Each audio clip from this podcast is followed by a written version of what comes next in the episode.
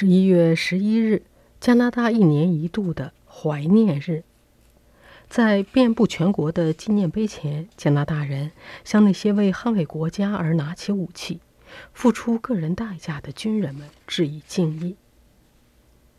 在首都渥太华，成千上万的人冒着零下低温，聚集在国家战争纪念碑前，参加纪念日的仪式。加拿大总理贾斯汀·特鲁多和加拿大总督朱莉·佩耶特在纪念碑前献了花圈。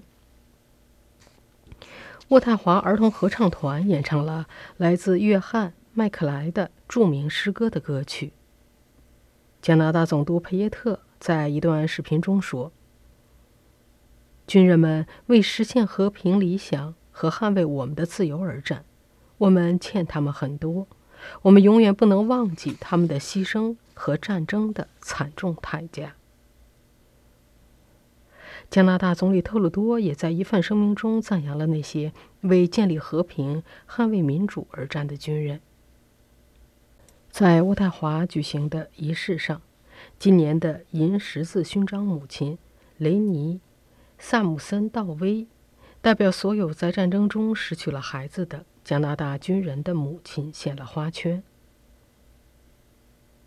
二零零七年，道威的小儿子马修·道威上尉在阿富汗和另外五名加拿大军人以及一名阿富汗翻译一起丧生。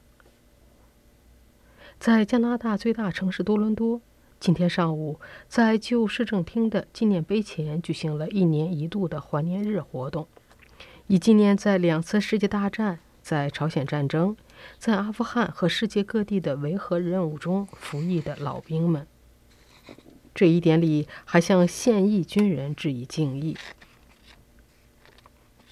怀念日这一天，所有退伍军人和现役军人在多伦多可以免费乘坐公交。以下地点也举行怀念日的仪式，包括东约克市政中心、一陶毕谷文娱中心。子午艺术中心，在加拿大的第二大城市蒙特利尔，蒙特利尔人在星期一上午聚集在市中心的加拿大广场，向那些为国家而战的人们致敬。魁北克省都米歇尔·多永等人也出席了仪式。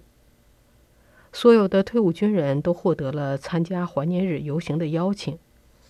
退伍军人在蒙特利尔市中心。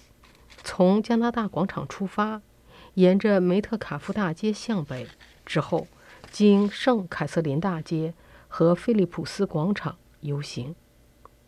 加拿大广场上今天还鸣放了二十一响礼炮，向所有的军人致敬。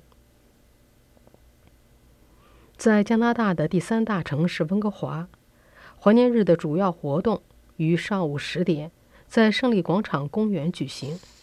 温哥华的巴赫青年合唱团和萨拉班德合唱团进行了演唱。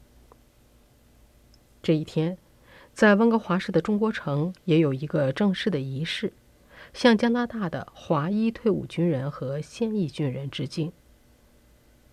布列颠哥伦比亚大学星期一也举行了一个仪式，其中包括学生们进行朗诵，以及。UBC 大学歌剧团的音乐表演。